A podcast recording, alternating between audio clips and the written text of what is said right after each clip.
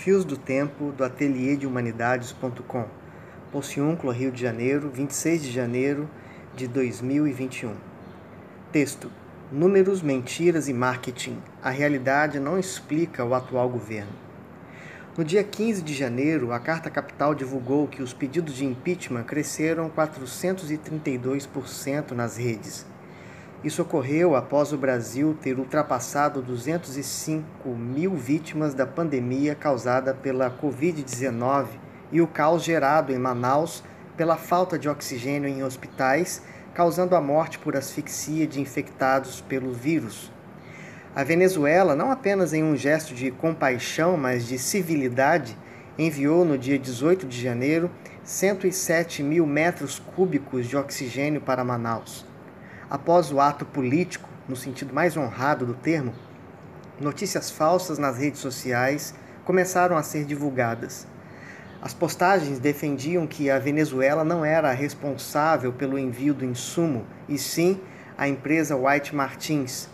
Uma dessas mensagens, postada um dia antes do envio do oxigênio, trazia a seguinte desinformação: abre aspas, esclarecer é preciso a empresa brasileira White Martins está importando de sua filial na Venezuela o estoque de oxigênio para Manaus. Não é a Venezuela que está doando. Hashtag fato. Fecha aspas. Na segunda-feira, dia 18, dia em que os caminhões atravessaram a fronteira para o Brasil, a empresa em destaque informou que, abre aspas, o oxigênio que seria transportado da operação do grupo na Venezuela para Manaus foi solicitado pelo governo venezuelano para fazer uma doação diretamente ao governo do Amazonas em território brasileiro. Fecha aspas. As notícias falsas que acompanham a trajetória do atual presidente ajudam a entender, mesmo com o crescente número de impeachment nas redes sociais, o aumento de sua popularidade nas pesquisas de 35% em dezembro de 2020 para 37% em janeiro de 2021. Há um elemento que não pode ser esquecido. O jogo político de hoje é realizado pela construção midiática do ator político, não pela realidade. Não importa se alguns veículos midiáticos têm mostrado a realidade, discutido heuristicamente a sociedade, porque as redes da mentira continuam sendo propagadas e os bolsonaristas, que são maiores que Bolsonaro e que continuarão após ele, ajudam a alastrar inverdades. A construção da imagem e do discurso enganosos por essa gente é que faz Bolsonaro, mesmo sendo classificado como genocida, ser ainda candidato viável para as próximas eleições. É o filósofo francês Bernard Manin que observou essa metamorfose no setor de representação na política. Para este autor, estamos na terceira fase da democracia.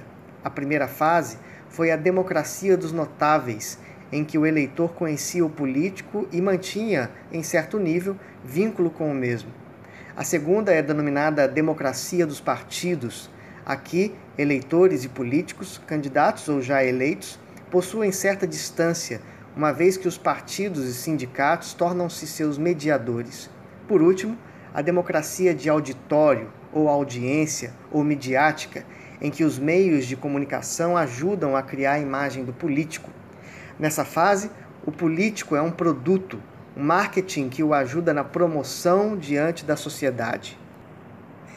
É isso que Bolsonaro representa um produto de marketing empresarial, eclesial, estadunidense da era Trump, com ares de autoritarismo.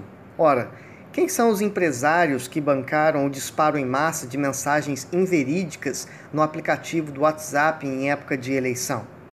Quais são as denominações religiosas que utilizaram de seus púlpitos para repetidamente alertarem contra o comunismo e em favor de um homem de Deus à frente do país que agendavam constantemente campanhas de oração em favor de Bolsonaro, que divulgavam notas oficiais de apoio à candidatura do atual presidente.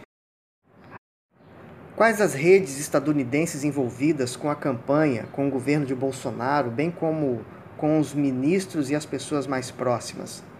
Quantos militares ocupam o quadro de ministros? Aliás, Vale lembrar que o atual ministro da Saúde é militar, enquanto que os ministros que o antecederam, que eram favoráveis aos protocolos referentes à pandemia, foram exonerados dos seus cargos.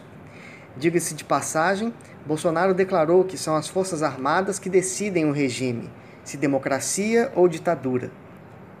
Todavia, como de costume, se é altamente criticado, volta e tenta se ajustar no argumento. Por isso, afirmou que as Forças Armadas jamais aceitariam convite contra a democracia.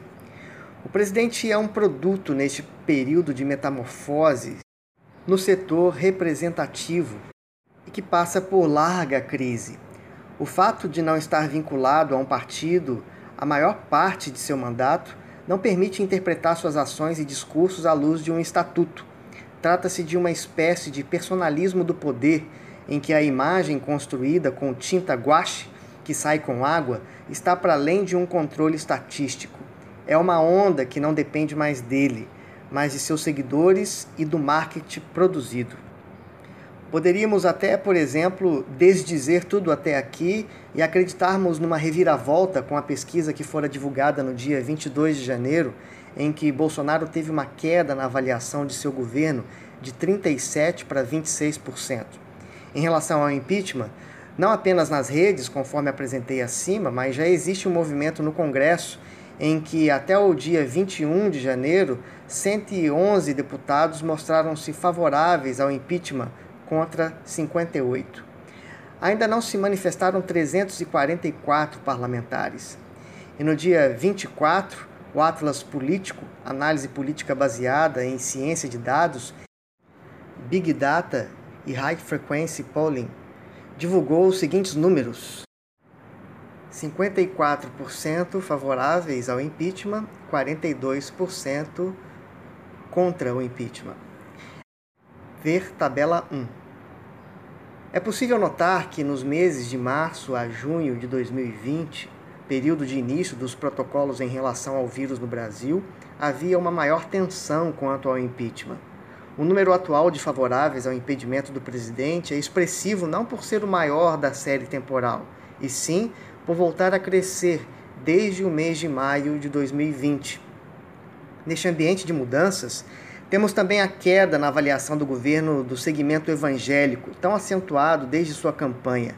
Abaixo é possível notar a aprovação do referido grupo, que em dezembro de 2020 era de 53% e passou para 40% em janeiro de 2021. Vide tabela 2. Líderes evangélicos que anteriormente sinalizaram positivamente para Bolsonaro após contraírem o vírus se pronunciaram favoráveis ao distanciamento social, uso de máscaras e a importância da vacina. Assim ocorreu com o presidente da Igreja Presbiteriana do Brasil, o reverendo Roberto Brasileiro, que ficou internado no Hospital Sírio-Libanês durante 23 dias. Ainda assim, não é possível considerar a experiência dorida com o vírus de líderes e membros de igrejas evangélicas como sendo responsável pela aprovação em queda.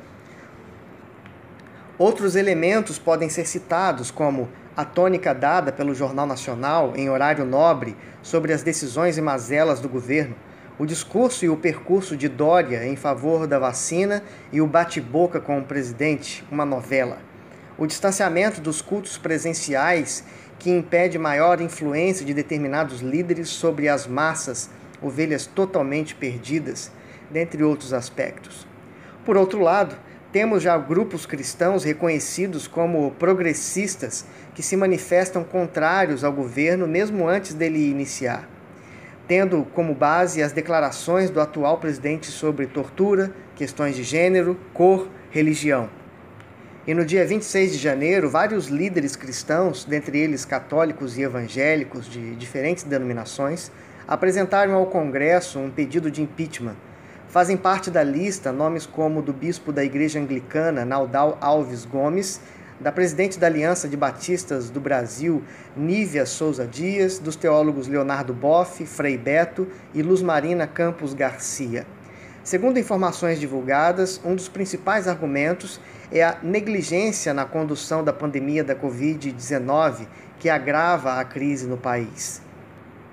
Mesmo diante de todas as manifestações nas redes sociais e de todo o esforço que temos visto e que considero legítimos e necessários em uma democracia, dos números das pesquisas apresentados, lembramos da frase atribuída a Benjamin Disraeli, um político britânico do século XIX, que teria dito, aspas, existem três tipos de mentira: mentiras, mentiras sujas e estatísticas. Fecha aspas.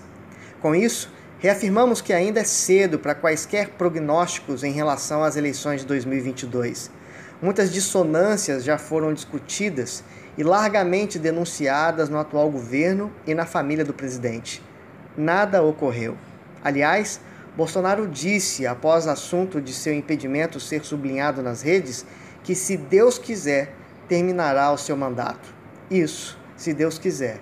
Um Deus cujo partido é o Brasil, que está acima de todos, de mortos e de vivos, de favoráveis ou não. Por enquanto, seguimos afirmando a metamorfose nesse campo democrático, bem como a produção marqueteira baseada em criações apolíticas com intenção de manter o poder das instituições acima apresentadas. Da mesma forma, permanecemos observando o silêncio das ruas, cuja pandemia impede a aglomeração, e também a coragem de uma esquerda que gosta de se pronunciar nas redes, mas que precisa relembrar também outra frase de Disraeli, abre aspas, o momento exige que os homens de bem tenham a audácia dos canalhas. Fecha aspas.